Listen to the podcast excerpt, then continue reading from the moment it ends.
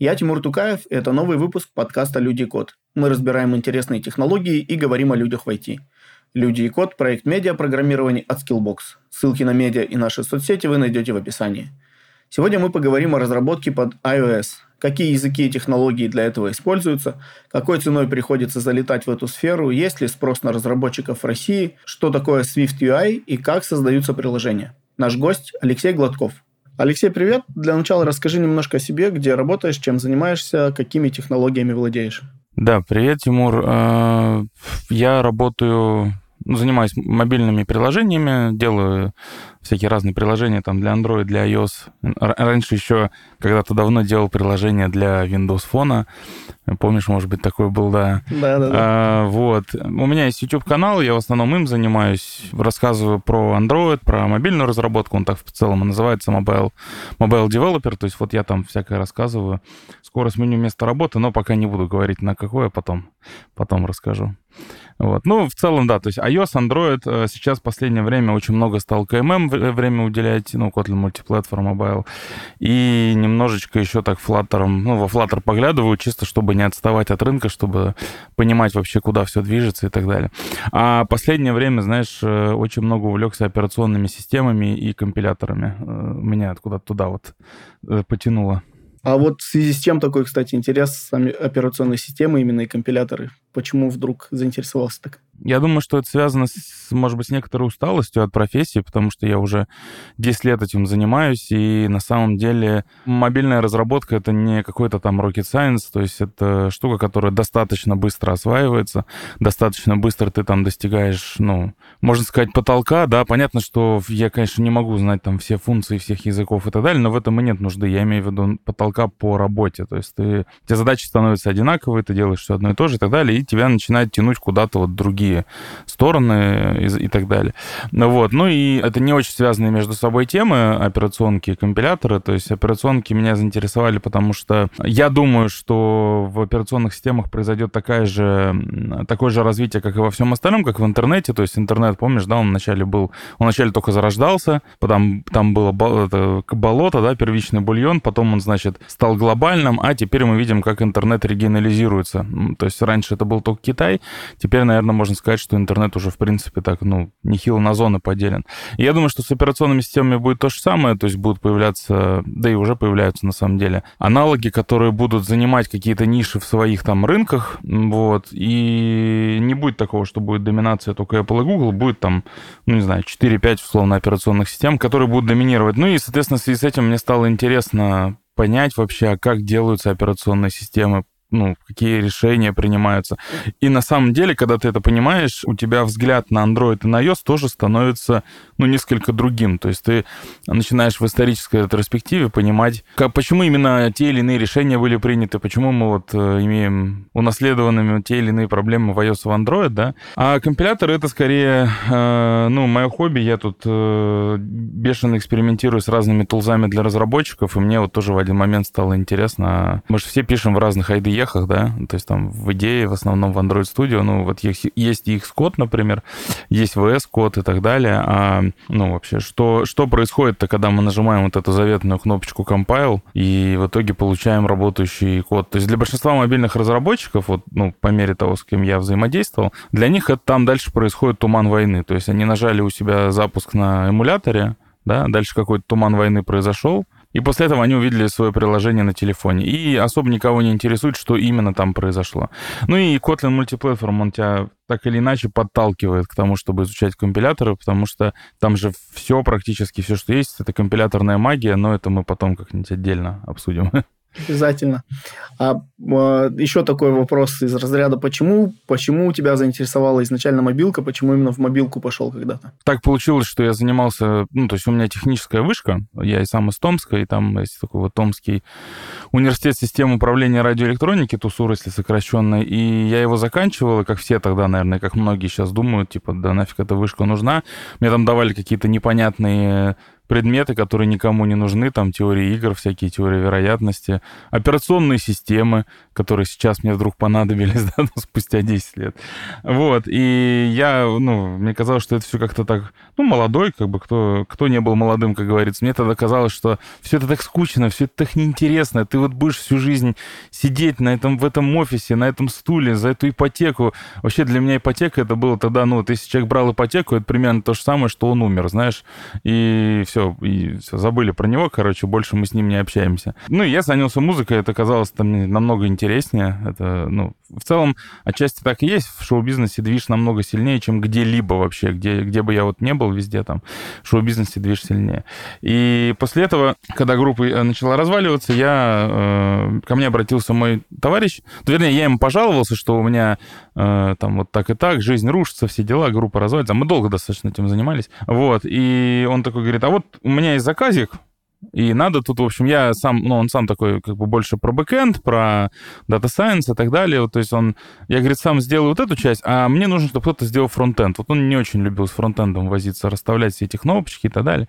А я писал на Дельфи, в университете в основном, почти все на Дельфи писали. И мне, наоборот, всегда очень хотелось, чтобы все вот было выровнено, чтобы все было, там, все кнопочки в ряду, все красиво. Всегда интерфейс. Я говорю, о, давай. Мне всегда, тем более интересно, всегда с телефона. Телефон меня всегда почему-то очень завораживает поддерживали. И вот был заказ, там надо было сделать три приложения Android, Windows Phone и iOS, и еще несколько плагинов для браузера. А, ну, я, естественно, за 8 там, лет или за 9, я уж не помню, сколько я там музыкой занимался, примерно где-то так. Я уже все забыл практически, мне пришлось учиться заново, вспоминать какие-то вещи. И постепенно вот так сделал один заказ, то есть, ну, за деньги просто, да. Потом он привел ко мне еще одного человека. Им тоже надо было сделать мобильное приложение. Надо понимать, что в 2000, это был 2013 год, в 2013-2014 году людей, которые могли делать мобильные приложения, вот их все, все 100 человек, которые существовали в России на тот момент, они все были в Москве. А в Томске, ну, мне кажется, практически никого не было. И все, все те могли сделать сайт, вот контор, которые сайт делали, их было целая куча. А вот чтобы сделать нативное мобильное приложение, это был какая-то диковина. И я подумал, ну окей, ладно, мне, мне на самом деле очень интересно, ты запускаешь на своем телефоне, можешь попробовать. И вот так вот два приложения сделал, потом, когда переехал в Москву, ну, естественно, а что я еще буду делать? Я умею только это. И начал дальше двигаться в мобильных приложениях. Слушай, прикольная история, особенно про музыку. Ну, такой стереотип есть, типа, если человек программист, у него где-то там в шкафу электрогитара лежит, скорее всего. Да, вот. я тоже удивился. Почти все программисты, с которыми работаю, у них всех, ну, они все или там альбом пишут, или у них гитара. У меня тоже гитара, кстати, есть. Она вот тут вот э, стоит на кухне PRS. Э, но я вообще барабанщиком был. То есть у меня не, ну, не по гитаре. У меня есть небольшое образование гитарное, но в основном я на барабанах играл. А вот подскажи, пожалуйста, если уже ну, к теме переходить, то для начала интересно определиться. Вот э, iOS разработка, да, когда мы говорим, ну, мы подразумеваем, что там есть некий iOS.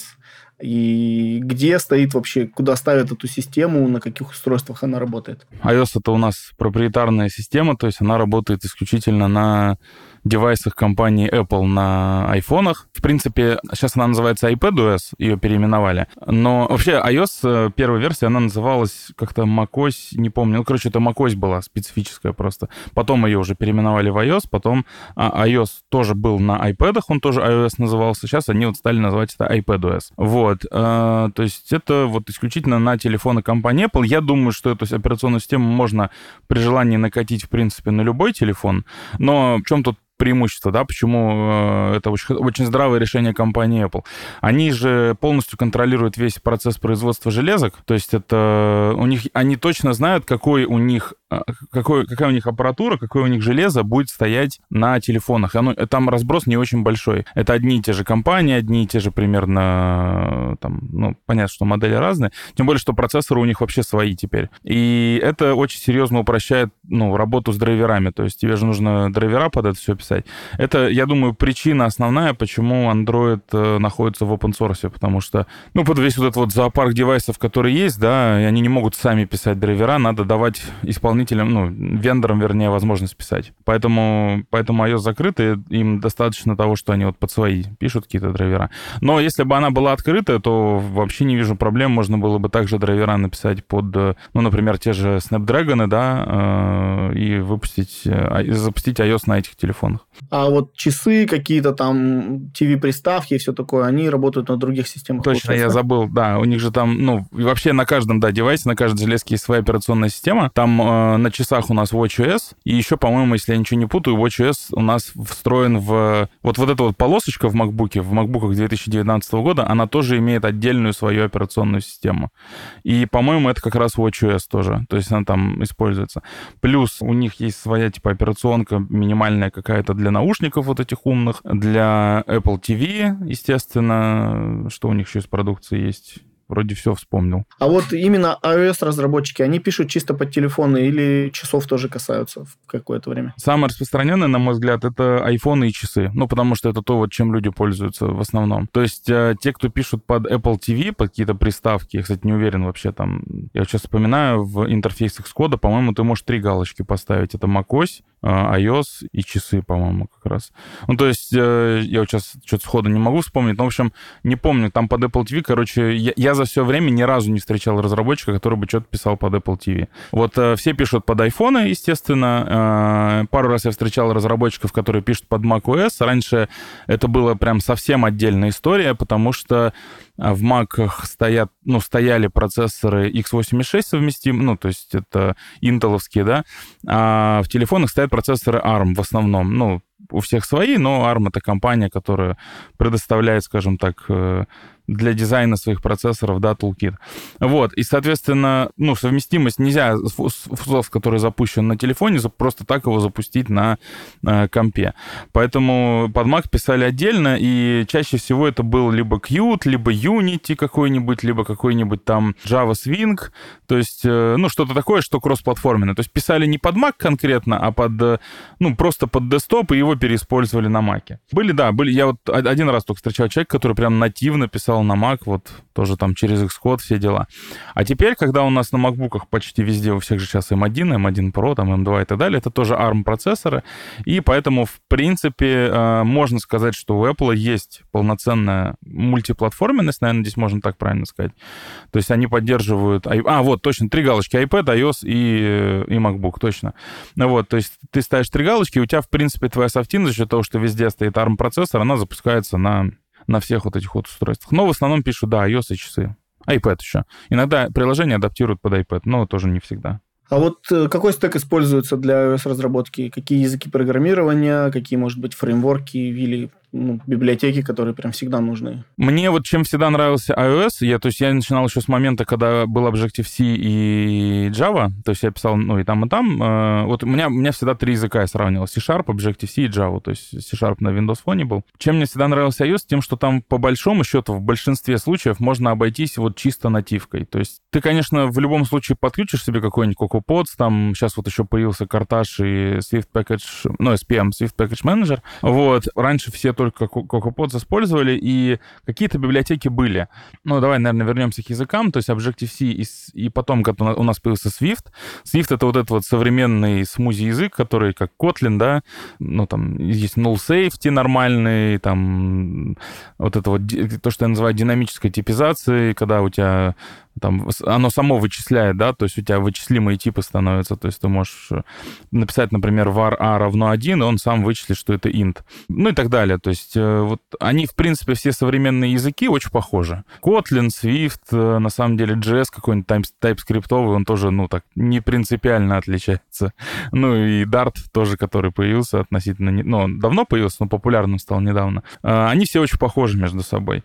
Но вот на Objective-C я писал, я как раз помню, что когда я начинал писать, заканчивалась эра э, у ручного управления памятью, MRC так называемый. И начиналось время IRC. Тогда еще на всех собеседованиях спрашивали, чем ARC отличается от MRC. А из библиотек я использовал, ну, наверное, стандарт такой скажу, LMFire. Это, наверное, практически все используют для сетевых запросов. А Core Data, она, в принципе, сама по себе Core Data и так неплохо работает, но некоторые активно, очень часто я встречал, активно используют Realm. Помню еще такую библиотеку, как Swift и JSON, но сейчас э, с появлением этих, э, господи, Codable, там, Decodable и так далее, в принципе, в этом не отпала необходимость, но раньше вот прям прям Swift и JSON популярная тема была.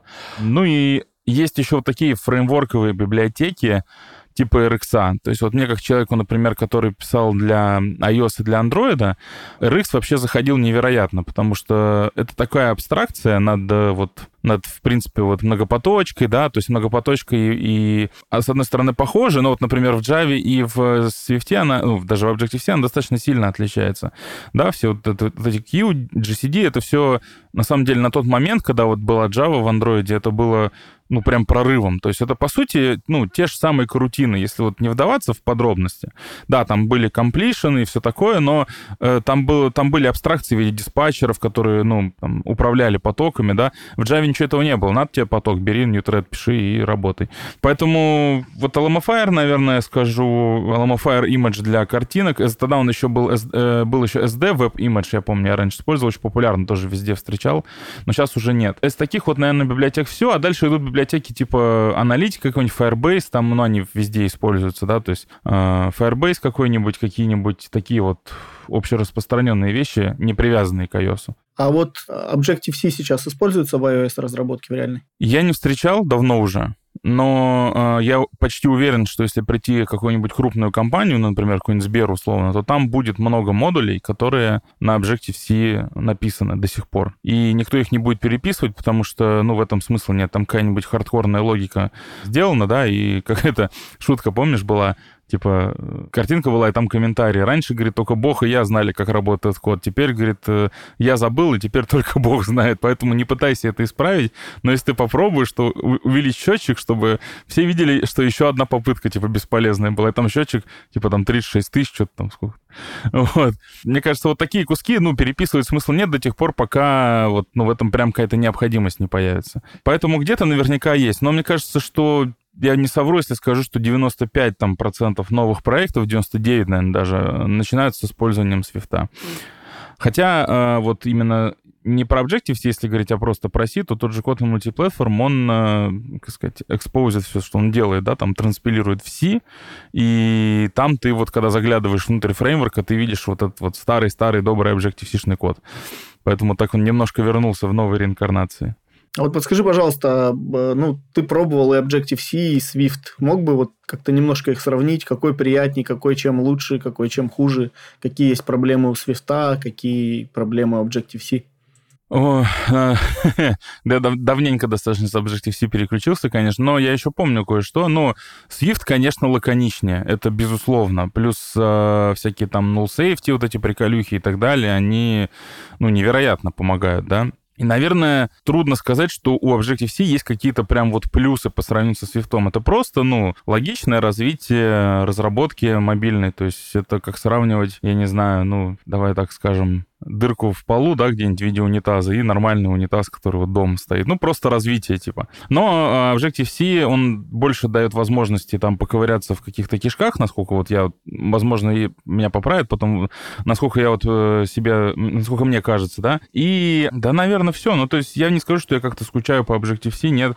Там э, вот эти громоздкие конструкции, вечно эти надо скобочки квадратные писать э, постоянно, которые там, ну, сидишь потом, считаешь эти скобочки, так, это вот этот объект, объект, я вызвал метод вот этого объекта, а, а вот этот метод вызван результата вот этого метода. Ну, то есть не, не скажу, что я прям сильно скучаю по этому. А вот есть такие штуки, как кроссплатформенная разработка. И я так понимаю, iOS она тоже касается. Я вот слышал такие названия, как Flutter, Xamarin. Знаю, что на React Native там что-то пишут. Э, вот Kotlin Multiplatform ты упоминал тоже мультиплатформ. Вот насколько они используются в iOS-разработке, насколько это распространено и как они используются? Бизнесу нужны, ну, они зарабатывают деньги, да, то есть они делают приложение, чтобы у них деньги зарабатывались. Им вот эта вот частота нативного языка, она, ну, как бы по большому счету все равно. Они понимают несколько другие метрики, там, чтобы приложение не тормозило, чтобы у него был там нативный look and feel, да, то есть ощущение от использования и так далее. Но, тем, да, если есть возможность это как бы все сохранить, все эти метрики, и при этом э, сэкономить на разработке, конечно, любой бизнес захочет сэкономить, безусловно. Поэтому кроссплатформенные фреймворки, они, они почти сразу были и, мне кажется, всегда будут. iOS такая экосистема, которая, ну, сильно замкнута в себе, да, то есть ты, имея даже кроссплатформенные какие-то фреймворки, ты не можешь ничего сделать, если у тебя нет MacBook, то есть, ну, либо какой-то какого-то доступа к операционной системе Mac macOS. Тебе нужно все равно установить Xcode Command Line Tools, да, там и так далее. То есть без этого никак. И поэтому кросс-платформа, она на iOS, ну, давай так, наверное, я бы сказал, что скорее сами ios невероятно этому сильно сопротивляются. То есть их устраивает писать на свифте, вот у них есть четкие понятные гайды. Apple же, э, она как делает, допустим, она выпускает новую какую-нибудь версию iOS, да, и у нее, в ней появляются, ну, вот что там у нас последнее было, это Live-виджеты. Дальше, естественно, Apple выкладывает кучу примеров, как использовать Live-виджеты, да, как, ну, и это все, естественно, с фирменным дизайном Apple, с фирменным оформлением, все очень красиво, так понятно.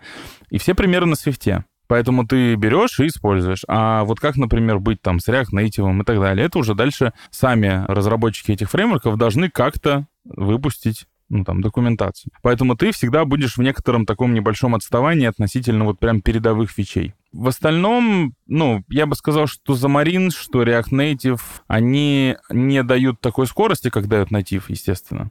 А вот э, у Flutter другая проблема. Он не дает такой же look and feel, как Native. То есть э, там используется своя собственная эския внутри, да, она рендерит на металле, но это больше похоже на игровой движок скорее, знаешь, как Unity, типа. То есть ты скорее больше игру запускаешь, чем приложение. Да, есть там большие лип, большой объем лип во Flutter, который имитирует, скажем так, нативный look and feel, но как будто бы все равно это палится. Все равно не тот скролл, не, тот, э, не та отдача, ну, не то ощущение, короче. Вот, поэтому в этом плане большинство, мне кажется, приложений написаны на нативе, причем и в Android, и в iOS до сих пор. И это произойдет какой-то перелом только в том случае, если появится какая-то вот туза, да, которая будет и по look and feel, и по скорости, и по скорости разработки, и по удобству соответствовать нативу.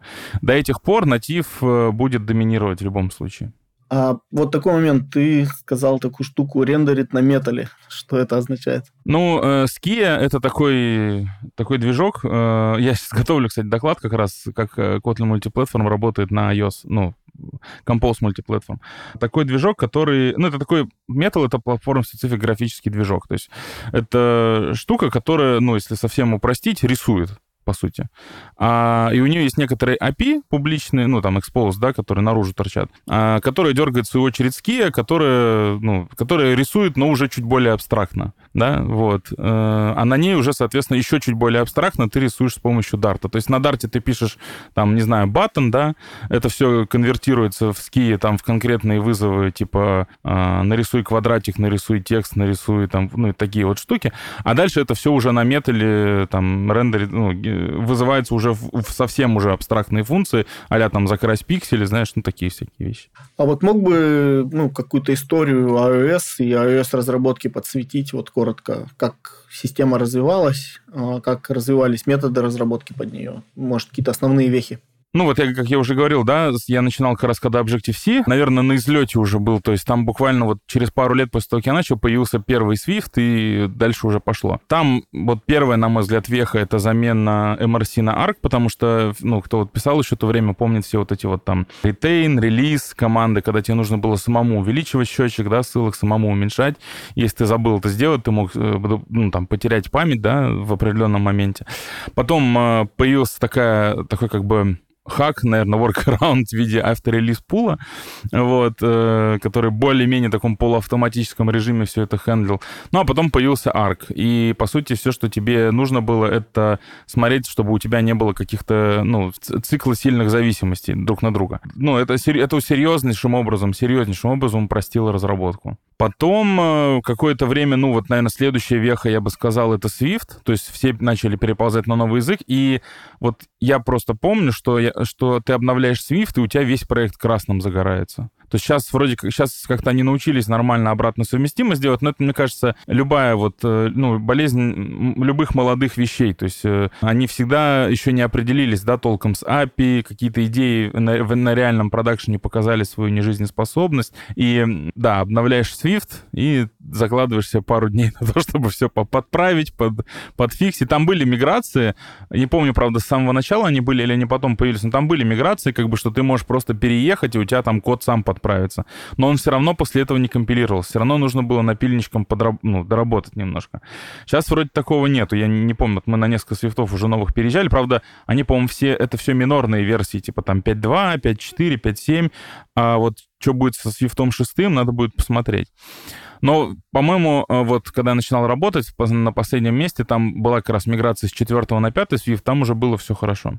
А следующий этап, э, ну, дальше, в принципе, все как-то так развивалось нормально. Не скажу, что каких-то там какие-то революционные штуки были. Все более-менее стандартно было. Наверное, RX, он, в принципе, такое большое влияние еще на мобилку оказал, потому что одно время, я помню, почти все проекты, куда я не приходил или которые мне не скидывали, они все были с RX. То есть это такой вот прям фреймворк, который нормально залетел в iOS. И еще архитектурные были изменения. Я помню, э, э, Swift, ой, в смысле iOS очень долго держался на MVC.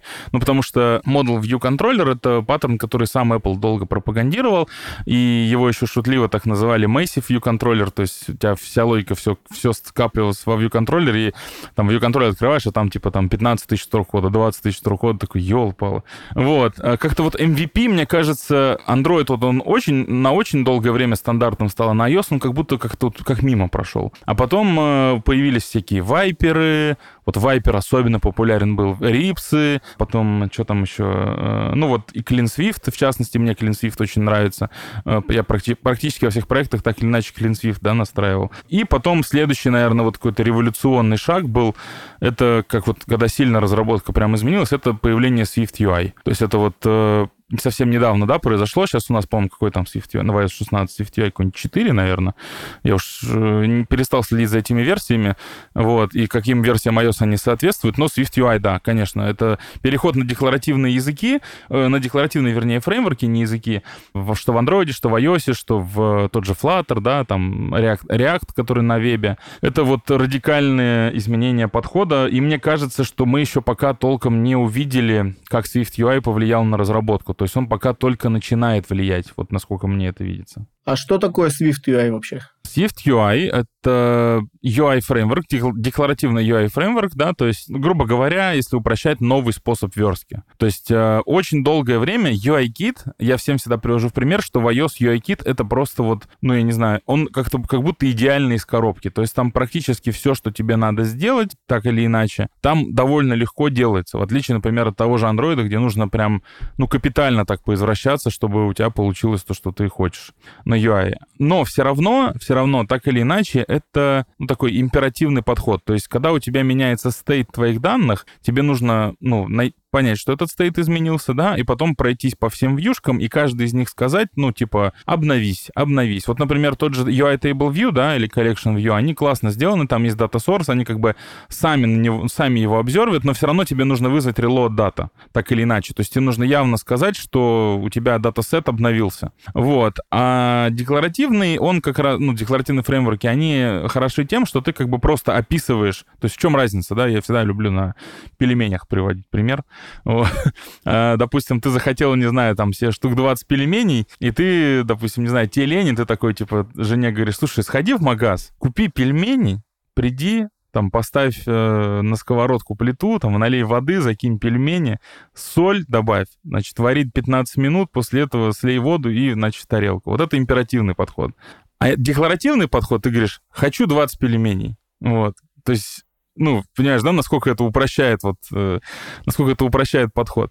А, но, естественно, это все не бывает просто так. Это значит, что у тебя просто, ну, там, условно, жена достаточно умная, что она знает все вот эти вот действия. И тут то же самое. Фреймворк достаточно умный, он под капотом знает, как вычислить div между прошлым стейтом и текущим, и какие, ну, императивные изменения нужно сделать, чтобы apply state этот, ну, произошел, да, то есть чтобы у тебя div применился на UI. Но для тебя это серьезное упрощение. И э, в любом случае это как бы, ну, некоторая подписочная модель, то есть UI — это функция данных, у тебя меняются данные, и у тебя в зависимости от того, как данные изменились, автоматически меняется UI. Ну, по крайней мере, так задумано. Но Swift UI э, пошел своим несколько путем, и там, конечно, есть куча всяких моментов, которые вот меня очень сильно раздражают. Например? Но основное — это навигация, наверное. Больше всего навигация раздражает. То есть она... Это уже, по-моему, сейчас третья версия их навигации, которую они делают, и она вся какая-то очень странная. А, ну, то есть ты должен... Одну, там, модалки одним образом открываются, потом э, презент ты одним, другим образом делаешь. Обычная пуш-навигация третьим образом. Блин, ну ёлы пал, ну сделать... Они попытались сделать абстракцию в последней версии, по-моему, как будто стало еще хуже. Но я вот, честно говоря, в iOS 16 еще навигацию не щупал, э, надо посмотреть, там она, ну, разные, короче, мнения ходят. Вот. А второй момент — это то, что у тебя определенные функции разблокируются с определенной версии iOS. То есть, в отличие от Android, это как бы часть iOS SDK на, ну, SwiftUI, да, и, и, соответственно, она выходит, ну, то есть тебе нужно соответствующую версию, чтобы у тебя на борту была в телефоне. В отличие от андроидовского Compose, например, который выходит библиотекой. Но это, правда, тоже имеет свои некоторые трейдофы, да, никогда не бывает, что под одни плюсы без минусов. Э, это приводит к тому, что, например, андроидовский фреймворк, он эм, компилируется just in time, э, что, в общем-то, тоже замедляет работу.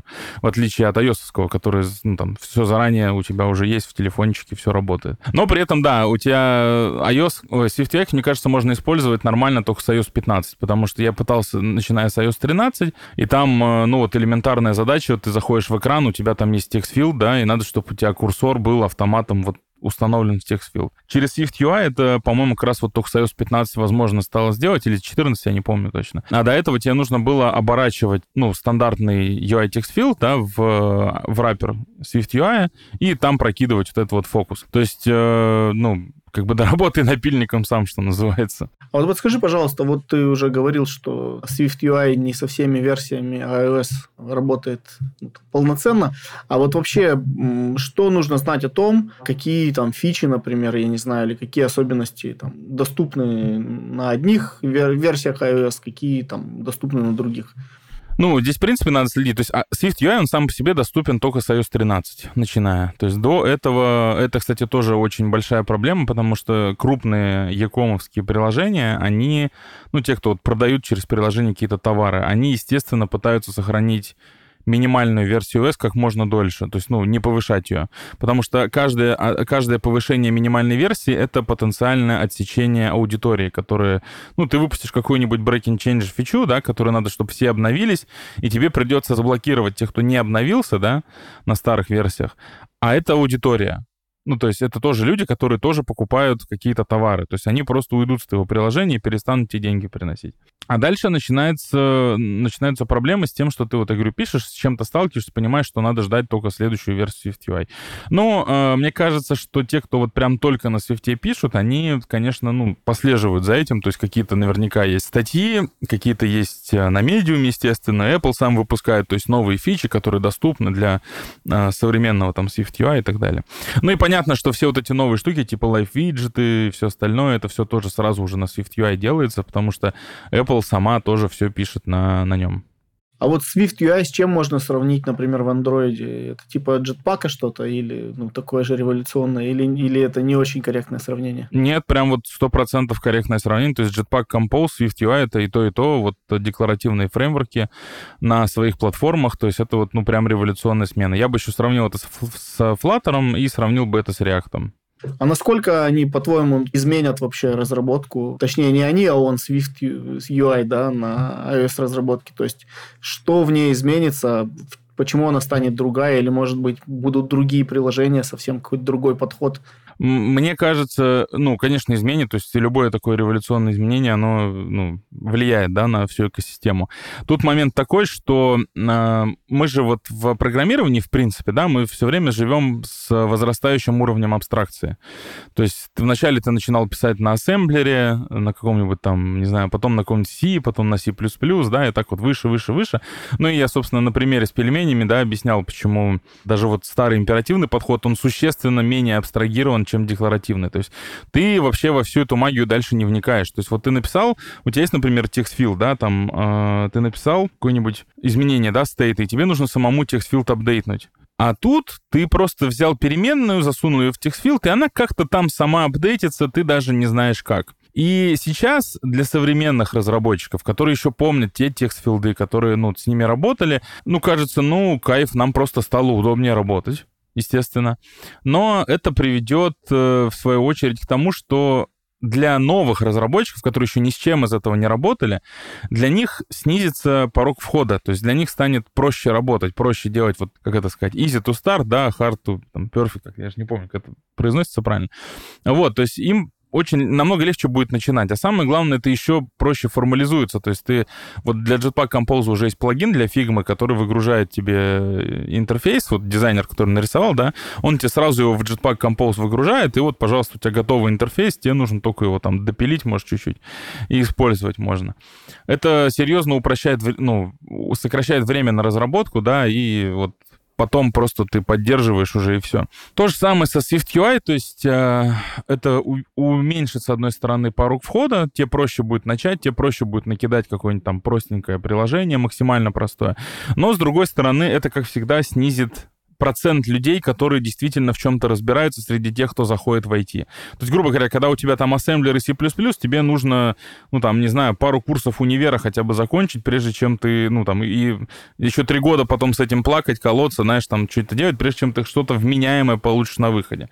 Это естественным образом отсеивает людей, которые вот, ну, не готовы, знаешь, там, погружаться, тратить на это время, силы и так далее. Чем проще, тем, конечно, тебе проще попробовать и так далее. И в итоге именно процент людей, которые шарят среди вот этой массы новоприбывших, он будет ниже. Но в абсолютном значении я думаю, что это будет примерно то же самое. Примерно то же самое. Даже, может быть, чуть побольше, потому что люди, которые вот зашли, которых не испугал первоначальный вход, возможно, им потом со временем станет интереснее покопаться вглубь, да, разобраться и так далее. Но вот для тех, кто, для так называемых старичков, да, которые которые давно там в iOS-разработке, для них, конечно, я уверен, многое будет бомбить, типа, да я, блин, в твои годы там руками, памятью вертел, а ты тут не можешь, блин, что-нибудь такое сделать. Но это нормально. Э, такое происходит со всеми языками, с программированием в целом. И, кстати, э, на мой взгляд, еще очень сильно увеличится скорость разработки. Ну, скорость вот именно той части, которая с версткой. Поскольку Apple, как и, собственно, Google, дали весь инструментарий, вот даже архитектурный, да, это view-модель, это эти, как они, господи, паблишеры, вот, вот, вспомнил. То есть вот она дала все инструменты, я думаю, что это еще и приведет к некой стандарти... еще сильнее стандартизации э, вот, вот этого всего инструмента комментария. То есть ты будешь писать на том, что тебе дал Apple, и, в принципе, тебя это все будет устраивать. А это, в свою очередь, приведет к тому, что Apple будет проще контролировать качество, еще проще контролировать качество приложений в App Store. Они обновили, выпустили новый фреймворк, что-то там пофиксили, и у тебя там у 99% людей это, ну, там, improve, да, он сработал, потому что они это все используют. Ну, мне кажется, какие-то такие изменения. А вот скажи такой момент. Вот э, ты упоминал некоторые паттерны проектирования, да, шаблоны проектирования. Мог бы по ним пройтись? Вот iOS-специфичным каким-то. И вообще прокомментировать такой момент еще, кстати, вот интересен.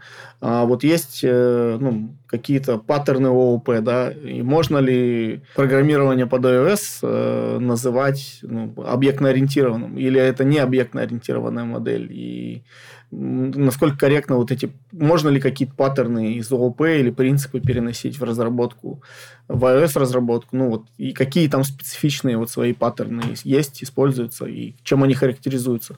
Я бы разделил здесь это все на архитектурные паттерны и шаблоны проектирования, ну, то есть э, паттерны проектирования. Насчет объектно-ориентированного 100%, ну, он и называется Objective-C, вот, то есть, э, в принципе, ну, и Swift тоже это 100% объектно-ориентированный язык, там есть классы, там есть наследование, там есть полиморфизм, абстракции, что там еще у нас было, э, я забыл, вот. Э, то есть это все есть все есть. Вот. И это 100% ООП-шный язык. А, но, что интересно, так это то, что со временем все языки, что Kotlin, что Swift, что там даже JS, ну, JS изначально такой функциональный весь был, а вот Kotlin и Swift, они серьезно так шагнули в функциональное программирование. Там появились редюсеры, монады всякие там. Я вот не помню, можно ли на Swift сделать карирование или нет, но, по-моему, можно, если я ничего не путаю. То есть можно использовать функциональные всякие штуки, да, и их много достаточно появилось. Даже те же функции, которые сейчас, сейчас, которым сейчас уже никто не удивляется в Swift, это map, там, flat map и так далее, да. Я помню Objective-C, ну, какой map? Берешь по массиву, ну, в смысле, этот, э, ну да, массив разворачиваешь, и каждому что-то делаешь какую-то операцию, функцию отдельную выносишь, все. Вот, то есть э, много-много функционального появилось. И паттерны проектирования плюс вот, собственно, шаблоны архитектурные, они неуклонно следуют за этим, естественно, потому что, ну, любая шаблонизация, она ведь нужна в первую очередь для удобства, то есть э, тебе вот должно быть удобно разрабатывать, ты просто какие-то вещи, ну, шаблонизируешь для того, чтобы 20 раз одно и то же не писать. Поэтому если, допустим, на старте, я помню, очень много было builder ов, очень много, особенно ну, RX, это же вообще полностью все на builder е построено, а, очень много было всяких там а, интерф... ну, с интерфейсами, добавлением всяких приколюх, вот эти вот композиция, да, там, э, стратегия и прочие вот эти паттерны, декоратор, там, они все активно использовались, и, как я уже говорил, архитектурный паттерн был в основном MVC. Единственное, по сути, почему появился Viper, ну, как вот мне видится, да, появился Viper, появился CleanSwift, потому что приложения в какой-то момент стали, ну, настолько огромными, то есть у тебя команда, которая работает, ну, представь себе какой-нибудь там Сбол, да, или какой-нибудь Тинькофф, или, ну, любое вот гигантское приложение, там, Яндекс.Го, оно же, там же работают, ну, сотни людей, там, сотни подпроектов, и если это все, на, если все это писать в MVC, мне кажется, там с ума можно. Кстати, там в любом случае у тебя вот эта часть, которая про модель, она начнет разрастаться во что-то. И ты начинаешь просто, ну, у тебя появляется больше классов для того, чтобы просто делить ответственность. У тебя появляется смысл в выделении, например, интерактора, потому что у тебя появляются функции, которые используются в куче разных экранов да, специфические. А репозиторий ты не можешь пихать, потому что там еще один слой абстракции, ну, короче, и так далее. То есть у тебя растет э, сложность и растет количество слоев абстракции, это нормально. А вот э, с появлением Swift UI и декларативки, и вообще ухода больше в функциональный такой стиль, ты теперь можешь, ну, в Swift UI, да, базовая единица — это структура. И это, кстати, на самом деле интересно, потому что структура, она передается по значению, и на этом это ключевое отличие, например, между тем же Jetpack Compose и SwiftUI, потому что там используется функция в Compose, а тут используется структура. И структура, она всегда мутирует, да, то есть там механизм это копирования при записи есть. И ты можешь, например, взять и замапить, ну, сделать мапу на массив экранов. Я вот такое себе с view-контроллерами вообще с трудом, честно говоря, представляю. Ну, а здесь запросто у тебя мог, может быть куча структур, которые ты можешь замапить, что-то с ними там, с целым там набором экранов сделать. Вот. И меняется паттерн тоже. То есть вот здесь мы уже говорим о том, что несмотря, ну, там, у тебя может быть в модели что угодно, у тебя может быть там Clean Swift, какой-нибудь Viper, и что угодно, но презентационный слой у тебя точно будет UDF. А, это вот Unidirectional Flow архитектура, так называемая. Это MVI, это Flux, это Redux, это какой-нибудь TIA и так далее, и так далее. Вот, то есть это будет 100% э, однонаправленная архитектура, потому что декларативный фреймворк ни с чем другим не живет. Ему нужно, чтобы у него был стейт, на, котором, на который он опирается. И вот это, мне кажется, ну, прям радикально изменило паттерн. А вот еще такой момент. Вот когда появились процессоры M1, они вообще завезены же, ну, их собираются же завозить, я так понимаю, на iPhone или, может быть, даже уже завезли. Как-то это повлияло или, на твой взгляд, повлияет на методы iOS-разработки? Я не уверен, что их завезут прям, ну, вот именно M1 на телефоны, потому что, ну, у нас используются в айфонах, да, там всякие Apple A16, A15, там A14 и так далее. И это ARM-процессоры, ну, то есть э, революция M1 даже не, в том, не только в том, что они ARM, а в том, что это System on Chip, да, то есть э, это, ну, система на кристалле, то есть там ты меньше теряешь на взаимодействии, на, ши, на шиновом взаимодействии между компонентами. И это такая здоровенная, на самом деле, дура. То есть у тебя, по сути, весь твой комп — это один такой гигантский процессор. И завести это в, в телефон, ну, наверное, можно, я не знаю. Ну, в общем, мне кажется, что Apple A16 э, или там A15 какой-нибудь сам по себе великолепно справляется. То есть там есть своя специфика, связанная в основном с энергоэффективностью, с, с тепловыделением, да, то есть у тебя же телефон не должен греться, и iPhone в этом плане идеальный телефон, он вообще почти никогда не греется. А для нас, как для разработчиков, важна архитектура, на которой процессор выстроен. Да, там дизайн конкретного кристалла, там конкретного процессора внутри, он важен с точки зрения производительности и всего прочего, но для нас, как для разработчиков, важна архитектура. А архитектура процессора и там и там одинаковая. Это ARM, ARM64, и Соответственно, мне кажется, для нас в этом плане ничего не изменится. Поэтому, собственно, э, появилась, там, за исключением небольшой адаптации, ты можешь просто поставить галочку в новом проекте, например, в Xcode ты заводишь, да, ты можешь просто поставить галочку macOS, и у тебя запустится на macOS твое приложение вообще без проблем. А вот мог бы рассказать, какие основные концепции, основные, может быть, сущности есть в iOS-разработке? Ну, условно говоря, если там Android берем, да, у них там вот эта самая, ну, распиаренная, да, известная штука, это View, вот такая структура. А у iOS проектов какая структура? То есть как, какие, может быть, там файлы есть или основные какие-то вот концепции в этом плане? Базовый класс, наверное, это application класс, как, собственно, и в Android. Вообще, кстати, очень много общего, очень много общего. То есть и там, и там. Мне кажется, для того, чтобы перескочить с iOS на Android или Android на iOS, не так много нужно сил затратить.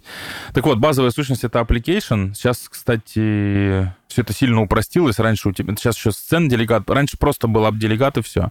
Сейчас еще появился сцен делегат, потому что там, ну, определенные оптимизации с этим связаны были. И это вот основные сущности, где приложение стартует, где у тебя идет работа с жизненным циклом самого приложения. Ну, там, условно, приложение свернулось, приложение вернулось в... Ну, ты его развернул, там оно умерло, запустилось и так далее, и так далее. А вообще, в целом, основная сущность, ну, если, наверное, брать вот со стороны даже пользователя, это экран. И экран — это, если говорить про UI-кит, то это View Controller, UI View Controller класс называется. То есть все находится в UI-ките, да? А, это аналог примерно Activity в Android, ну или фрагмента, потому что в Android две сущности, а вот в iOS все экраны — это UI View Controller. И у него есть тоже элементы жизненного цикла, когда он там создался, когда он... Ну, и мне, кстати, вот что мне безумно нравится в iOS, то, что там есть отдельно а, will appear и did appear, то есть ты можешь разделить моменты, когда оно собирается показаться на экране, и когда оно реально уже показалось на экране. То есть это очень удобно на самом деле. И там есть view did load, view will load и так далее. То есть все, все элементы жизненного цикла, их дано гораздо больше разработчику. Да, безусловно, в большинстве случаев ты это все не используешь, но когда надо, если этого нет, это очень неудобно. А у iOS это есть. И это вот основная, наверное, сущность, э, э экран, да, внутри него ты кидаешь какие-то вьюхи, оно UI View называется, в общем, точно так же, как и в Android. Тут вообще сложно что-то придумать принципиально иное, да, это какой-то базовый класс, который называется View, и в нем, внутри него есть, соответственно, SubView, у него есть тоже свои там механизмы measurement, там, layout, draw, да, и так далее. Ну, что еще сказать? Э, есть Наверное, еще из базовых таких вещей это как раз вот класс структура, ну, потому что класс это что-то, что по ссылке, да, передается структура, это по значению. Есть э, протоколы, это то же самое, что вот в Java, в Kotlin интерфейс.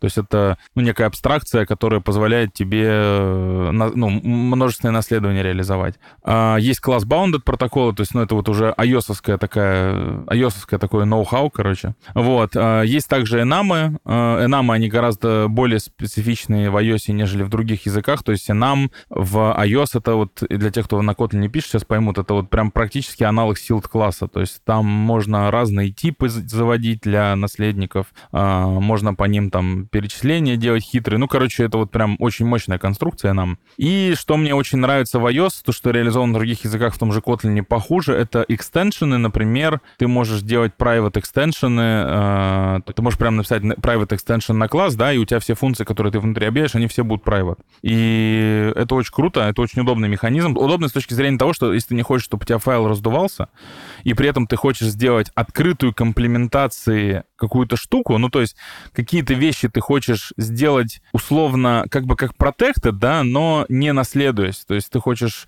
чтобы у тебя какие-то вещи можно было реализовать только расширив класс, а не просто в любом месте кода, знаешь, выдернуть вот все, что тебе нужно, то Private Extension — это идеальная штука. То есть ты можешь дать как бы инструмент, тулинг э, разработчикам, например, на базе своей библиотеки, ее как угодно расширить, но при этом не сделав какой-нибудь там, например, массив внутри этого класса доступным вот для всех вообще. То есть ты можешь его дергать где хочешь. А, и это очень классно, это очень удобно с моей точки зрения. Вот. Ну так вот, наверное, из базовых сущностей я все, ну, может быть, только если уйти куда-то, там, не знаю, в глубины совсем.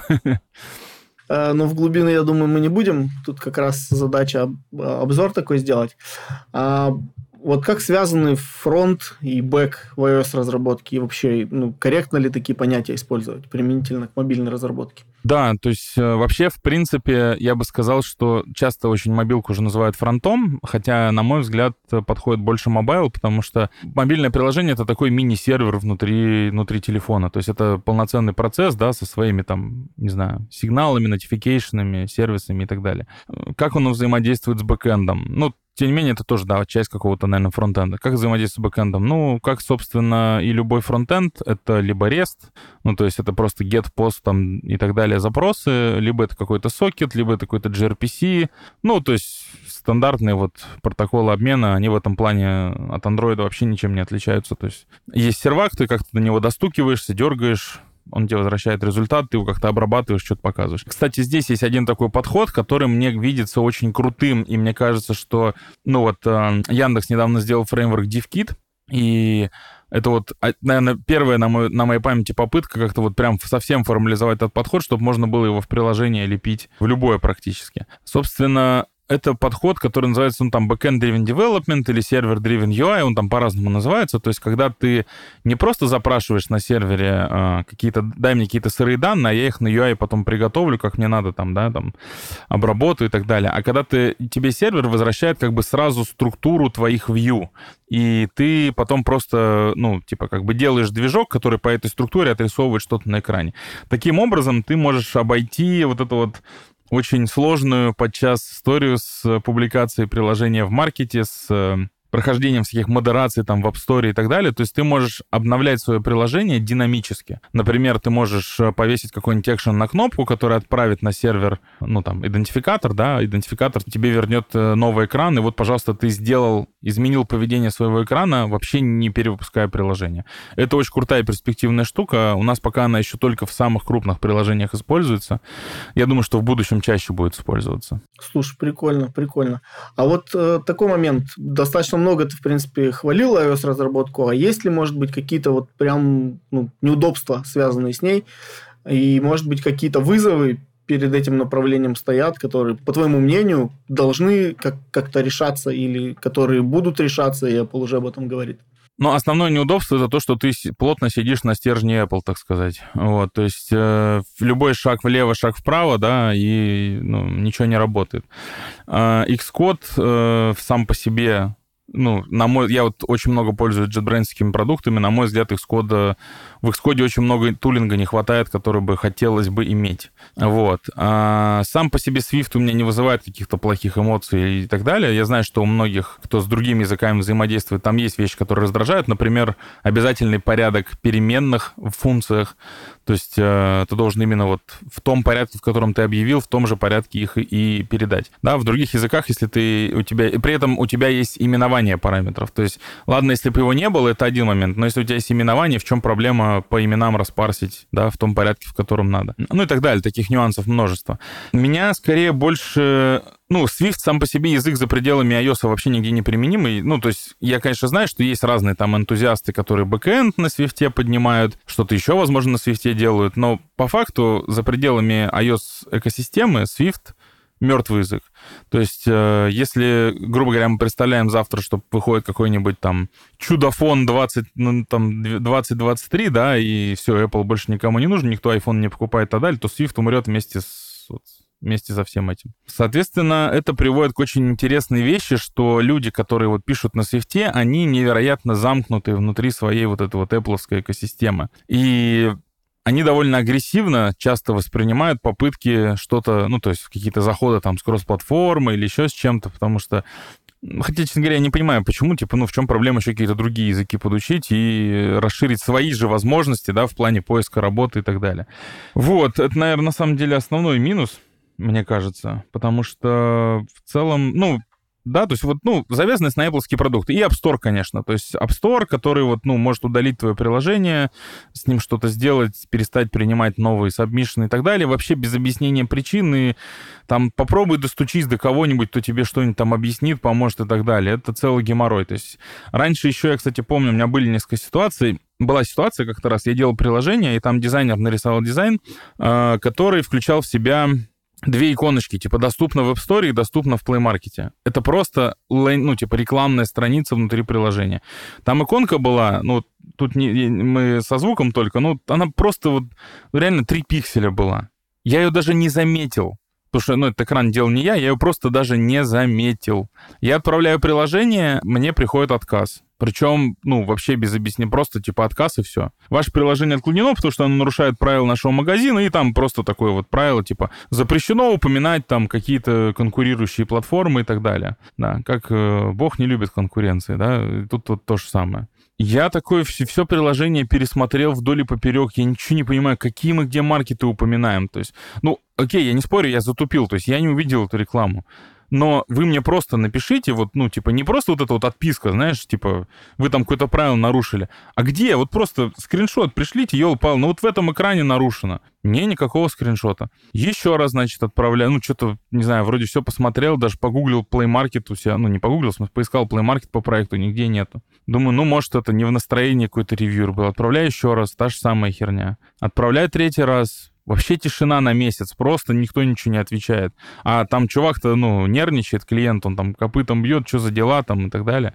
А, я, там есть такая опция заказать звонок, э, заказываю звонок, и вот только тогда мне перезвонил чувак и сказал, что на вот этом экране есть маленькая иконка Play Market, ее надо удалить, тогда все будет хорошо. И это было в 2000 где-то по-моему, в 18 или 17 году, уж не помню, или даже в 16 ну, короче, где-то тогда. А сейчас говорят, что вот до этого звонка даже добраться просто нереалистично. Ну и плюс они, по-моему, в России вообще не звонят.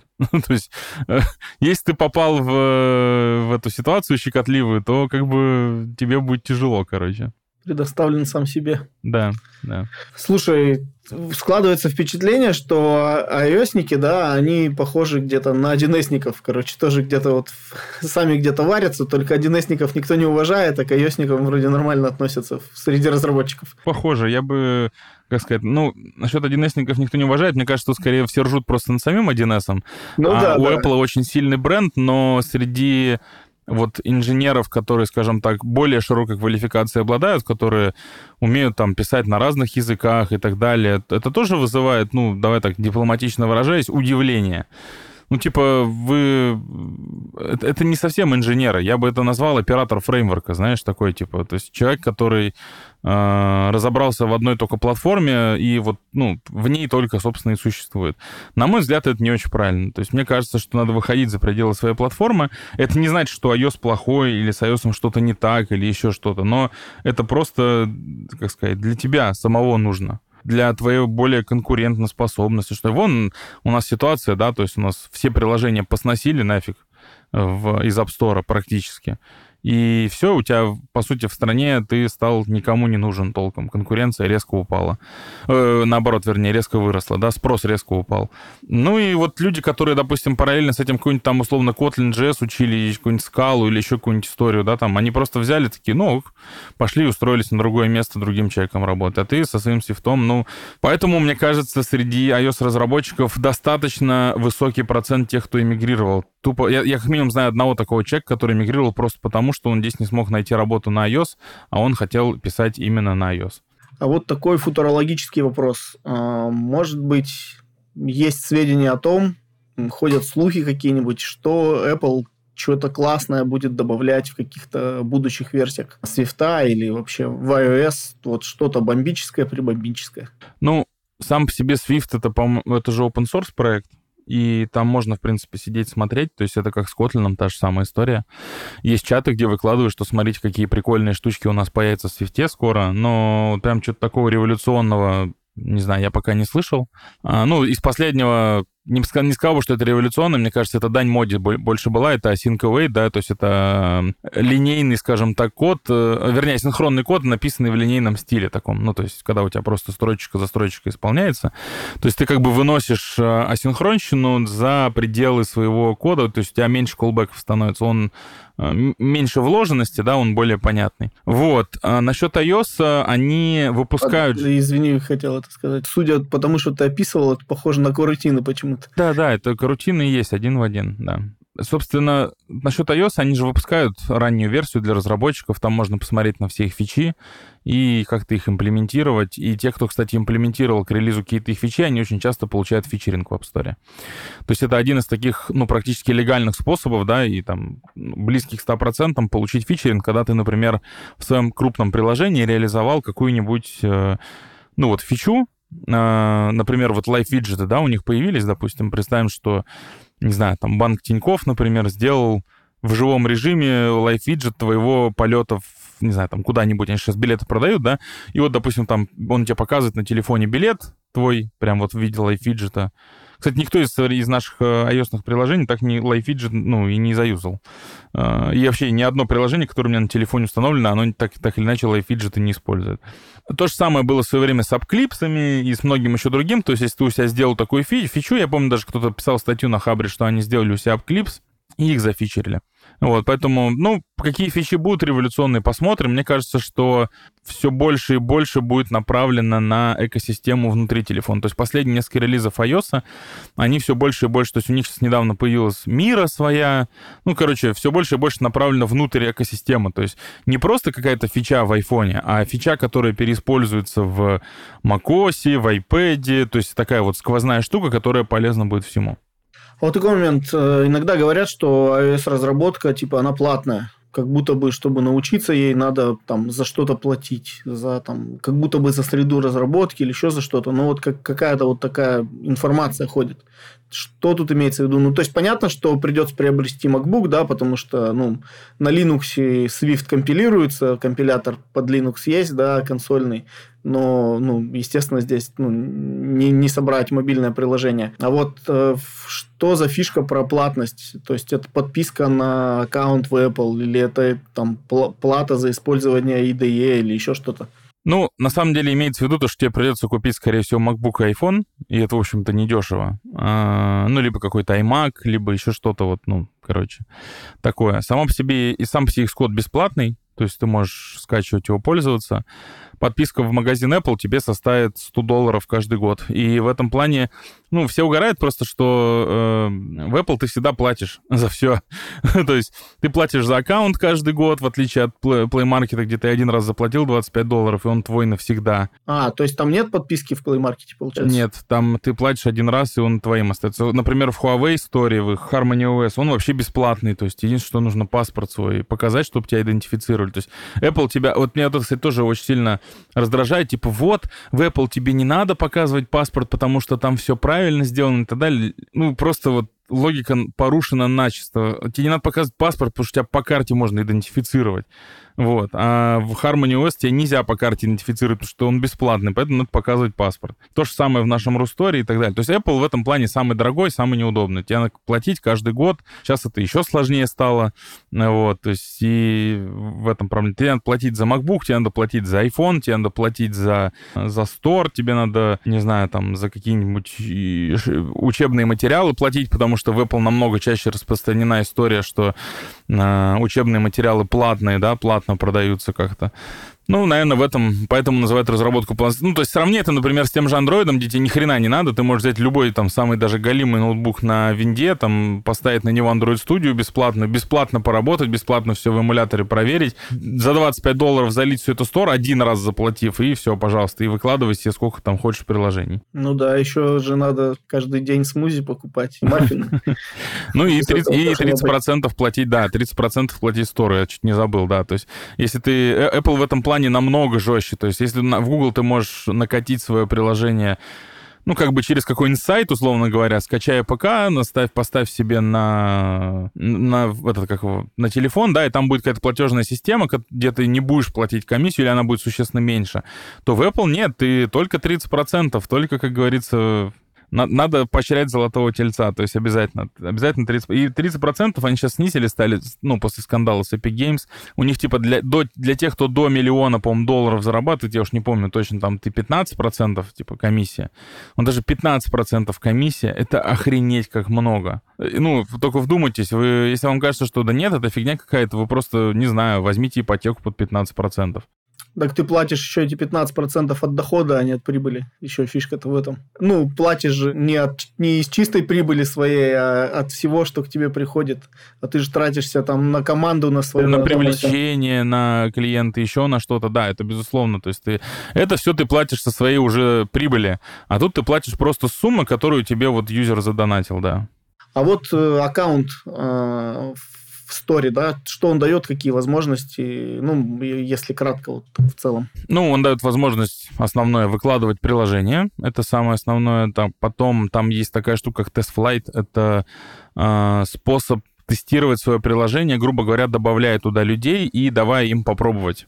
На самом деле, какое-то время пиратские сервисы пользовались этой лазейкой и выкладывали свое приложение как бы в тест-флайт. Ты покупал а, подписку какую-нибудь, они тебя добавляли к себе, и ты пользовался их приложением абсолютно легально с айфона там и так далее. Сейчас уже эту штуку прикрыли, так не получится сделать, поэтому тест-флайт действительно используется для тестирования приложений. То есть ты сделал какую-то апку, ты хочешь показать ее своим друзьям, чтобы они затестили, сказали тебе обратную связь, но не выкладывать ее в, в общий доступ. Что тебе еще дает э, ну, аккаунт? Он тебе дает возможность там пользоваться всякими сервисами ios такими как push-уведомления, все остальное. То есть там ты... Это все тоже там накла... Э, ну, делается, да, то есть ты не сможешь это настроить до того, как ты купил себе аккаунт. Плюс там есть какая-никакая аналитика, потому сколько тебе народ задонатил, да, за это время, там, сколько ты крашей словил, то есть, ну, падение там своего приложения. Она, честно говоря, настолько убогая, что, ну, по-моему, никто вообще ни разу не видел, чтобы кто-то прям по этой аналитике жил. Все всегда пользуются сторонними инструментами, которые дают гораздо более богатую аналитику, гораздо более там всякие инсайты и так далее. То есть вот примерно это дает. И мог бы подсветить, э, что стоит почитать по теме, может быть, какие-то книжки порекомендовать или сайты, блоги и так далее. Я читал, ну, то есть, тогда еще был Objective-C, и тогда вообще ничего не было. Вот вообще. Единственное, что ты мог где-то найти, задать вопрос и на Stack Overflow получить ответ. И мне больше помогало читать какие-то, знаешь, такие фундаментальные штуки. То есть, ну, специфика вот этого UI и так далее, она не такая сложная. Там скорее больше нужно, ну, вот если уходить, да, там в мультитрейдинг, в работу с памятью, там же принципы все, ну, типа, reference count, э, reference count garbage collector — это не изобретение Apple, оно еще в других, ну, в других местах тоже есть. Это не что-то такое сверхновое, да. И то же самое с многопоточностью. Типа Mutex не вчера появился, не с появлением айфона, да, он всегда существовал. Поэтому очень помогает э, вот такую вот базу иметь. В этом плане вуз очень помогает. То есть вуз тебе дает вот эту базу самую. Плюс, когда ты... Э, все же эти операционные системы, они либо Unix э, наследники, либо Linux наследники. Ну, в общем, э, смысл в том, что там тоже есть довольно много общих вещей. Например, понятие процесса есть во всех этих операционных системах системах, да, вот, э, ну и так далее, то есть там виртуальная адресация памяти, реальная адресация памяти и так далее, и так далее, это все есть везде. Это помогает понимать разработку в целом, не привязываясь к платформе. Ну а дальше, э, ну я вот таким образом все это изучал, а потом, когда Swift появился, появился такой сайтец Swiftbook, и я читал его.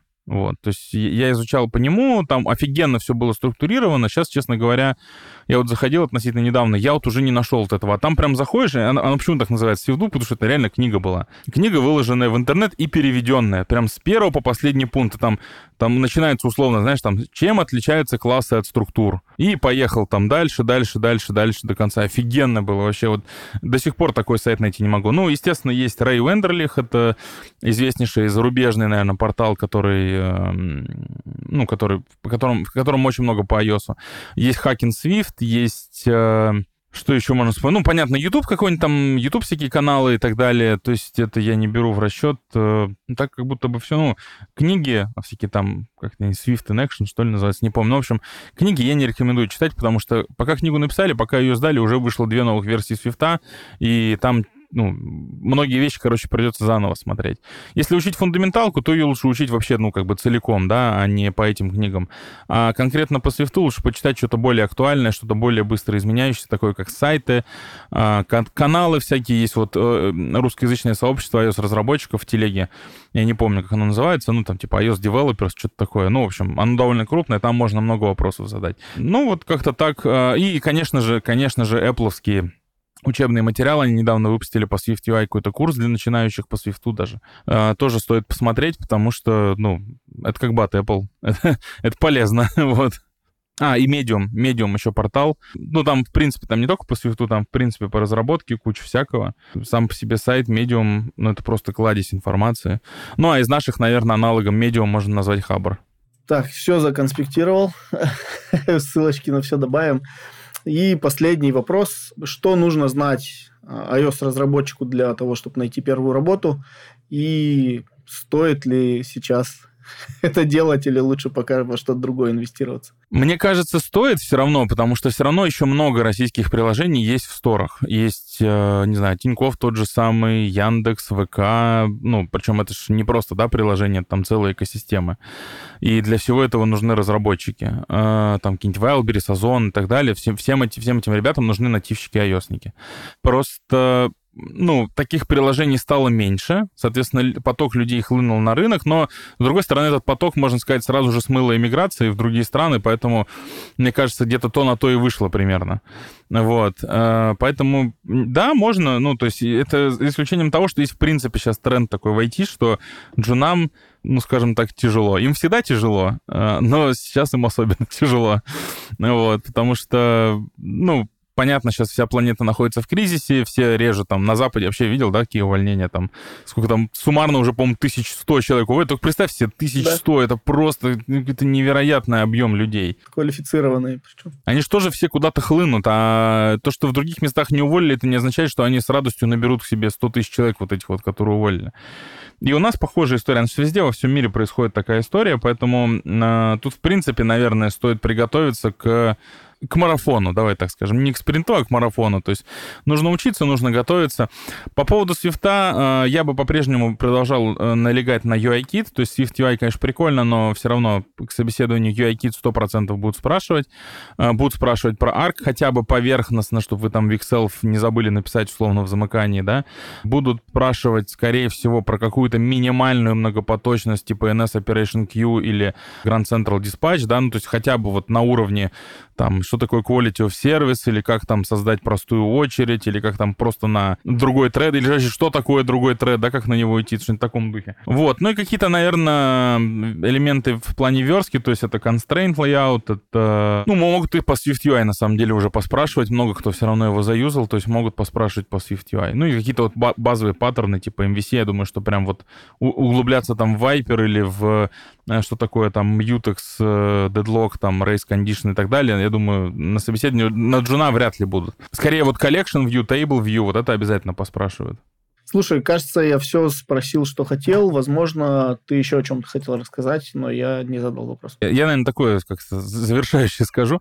iOS-разработка очень крутая. То есть, несмотря на то, что я пишу на несколько платформ, я всегда люблю вернуться и поделать что-то на iOS. Вот просто поверстать, поделать приложение. Я сам хожу с айфоном. С, у меня полностью вообще вся Apple экосистема. То есть это Mac, это iPhone, там Apple Watch, AirPods, вот это все-все-все-все. Вот. Э, потому что, как ни крути, но с моей точки зрения, айфоны — это по-прежнему лучшие телефоны на планете, кому бы там что ни казалось при этом. То есть это, ну, они, да, там, безусловно, в России они там сейчас не обладают, но это с другим связано, это не имеет отношения к самому телефону, да, но как устроена экосистема, как устроено взаимодействие между девайсами, как устроено вообще все, ну, это просто, это лучшее, ну, по-другому это не скажешь. И писать под это невероятно прикольно, но единственное, на что, что бы я призывал, это не зацикливаться только на iOS. То есть, да, окей, если нравится, вообще вопросов нет, мне самому очень нравится писать под iOS всякие штуки, но смотрите немножко по сторонам, изучайте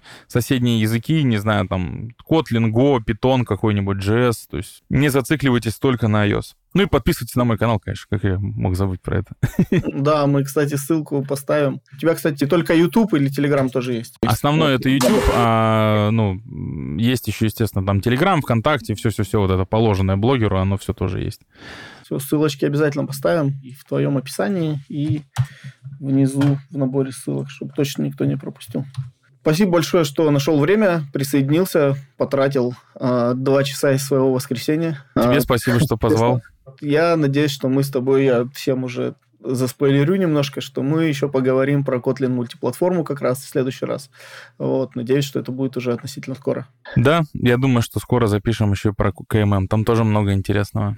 Еще раз спасибо, что присоединился. Хорошей недели. Пока. Спасибо. Да, пока. Всем пока. С вами был Тимур Тукаев. Слушайте наш подкаст на разных платформах, ставьте звезды, оставляйте комментарии и делитесь с друзьями. Хорошей недели. Пока.